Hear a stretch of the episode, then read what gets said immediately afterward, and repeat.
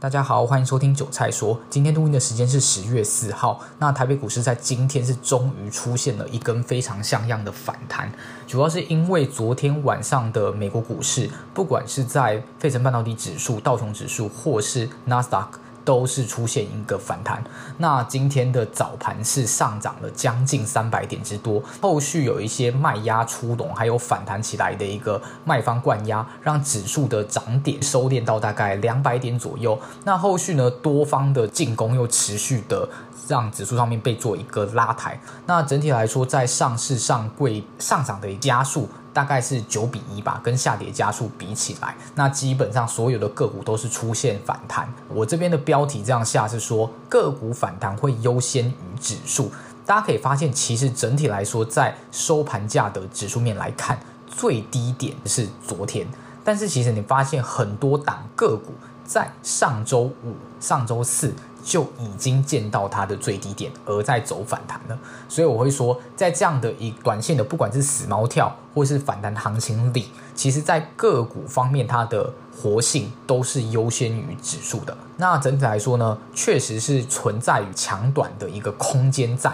但是还是要提醒大家，目前在上市柜的整个技术面格局来说，都是绝对的空头走势。那我认为说，如果多方要比较明显的确立开始走一波短多甚至中多，在加权指数部分至少要站上一万四千五百点，而且大概要观察个几天才能够确认。那在上柜指数的部分，至少要站上一百八十五点的一个大关，那也是隔几天再做一个确认。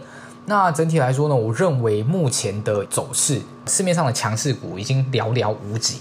那比较多的反而都是这些叠升的个股出现一个比较强劲的反弹，包括前阵子被杀爆的 ABF 窄板，或者是海运三雄，这几天的走势里都是相对来说比较强劲一点点的。以整个加权指数的量能来说，还是非常非常的不足。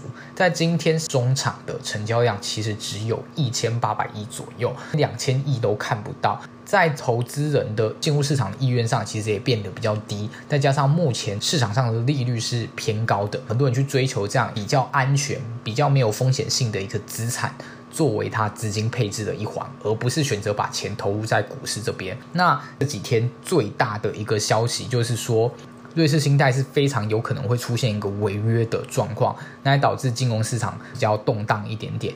那我们的主管机关也有针对瑞士信贷的台北分公司去做一个了解，但目前好像是还算 OK 啦，没有什么太大的事。那大家都会回想到会不会像雷曼兄弟那样破产？但是我认为以现在的整个时局来说，雷曼兄弟事情的重演性，我认为几率不算太高了。现在的大盘来说，其实非常多的个股，它的价格真的是很甜很甜，是真的会受不了。就是它那个 PE，如果你以过去的 PE 来看，可能都已经是八倍、七倍以下。那如果你以未来来看，可能在未来的衰退的展望里面，它确实 PE 会上升。但是其实很多，就算你把未来的展望也加总在一起去做一个。评估其实它的 PE 顶多大概也是十二倍以内，所以以整个台股长期的本益比来看，都是偏低的一个状态。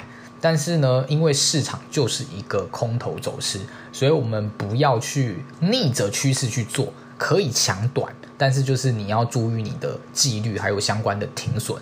特别是强短，如果跌破前低，基本上就可以视为一定要停损的依据了。那当然更保守一点，是你强短之后呢，它可能回档是超过你强短到你最高的一反弹。假设你抢了一个最低点，然后曾经反弹大概二十趴好了，等于说你的账上获利是二十趴。那它可能回档是跌破十趴的时候，这就是先去做一个减码的动作，是算是一个持盈保态。那也是在空头走势下去抢短多。